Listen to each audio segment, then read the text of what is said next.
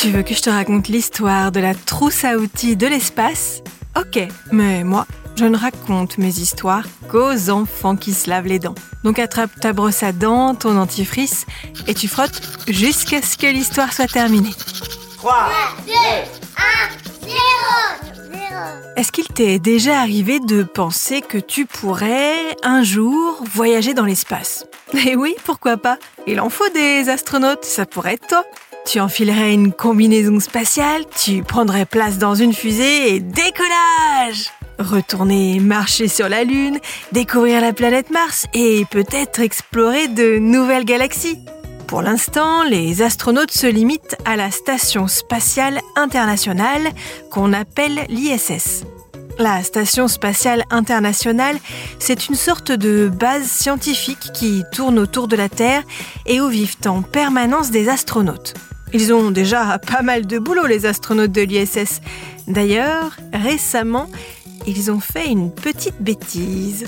Tu veux savoir ce qui s'est passé? Je vais te dire ça dans un instant. Mais d'abord, j'ai une devinette pour toi. À ton avis, comment font les astronautes pour se brosser les dents dans l'espace?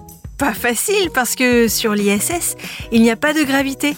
C'est comme s'ils planaient en permanence. Ils doivent donc se brosser les dents en ouvrant le moins possible la bouche pour éviter que le dentifrice s'échappe.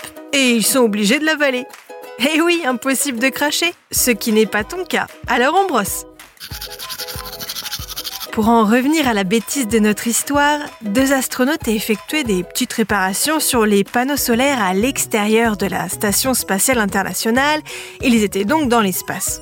Rien de bien grave, mais de temps en temps, il y a des pièces à changer, même sur les panneaux solaires de l'ISS.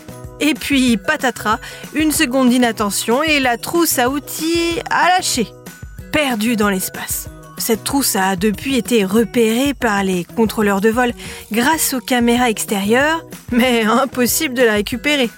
Heureusement, elle s'est suffisamment éloignée pour ne pas risquer de percuter la station spatiale, mais maintenant, elle tourne elle aussi en orbite autour de la Terre.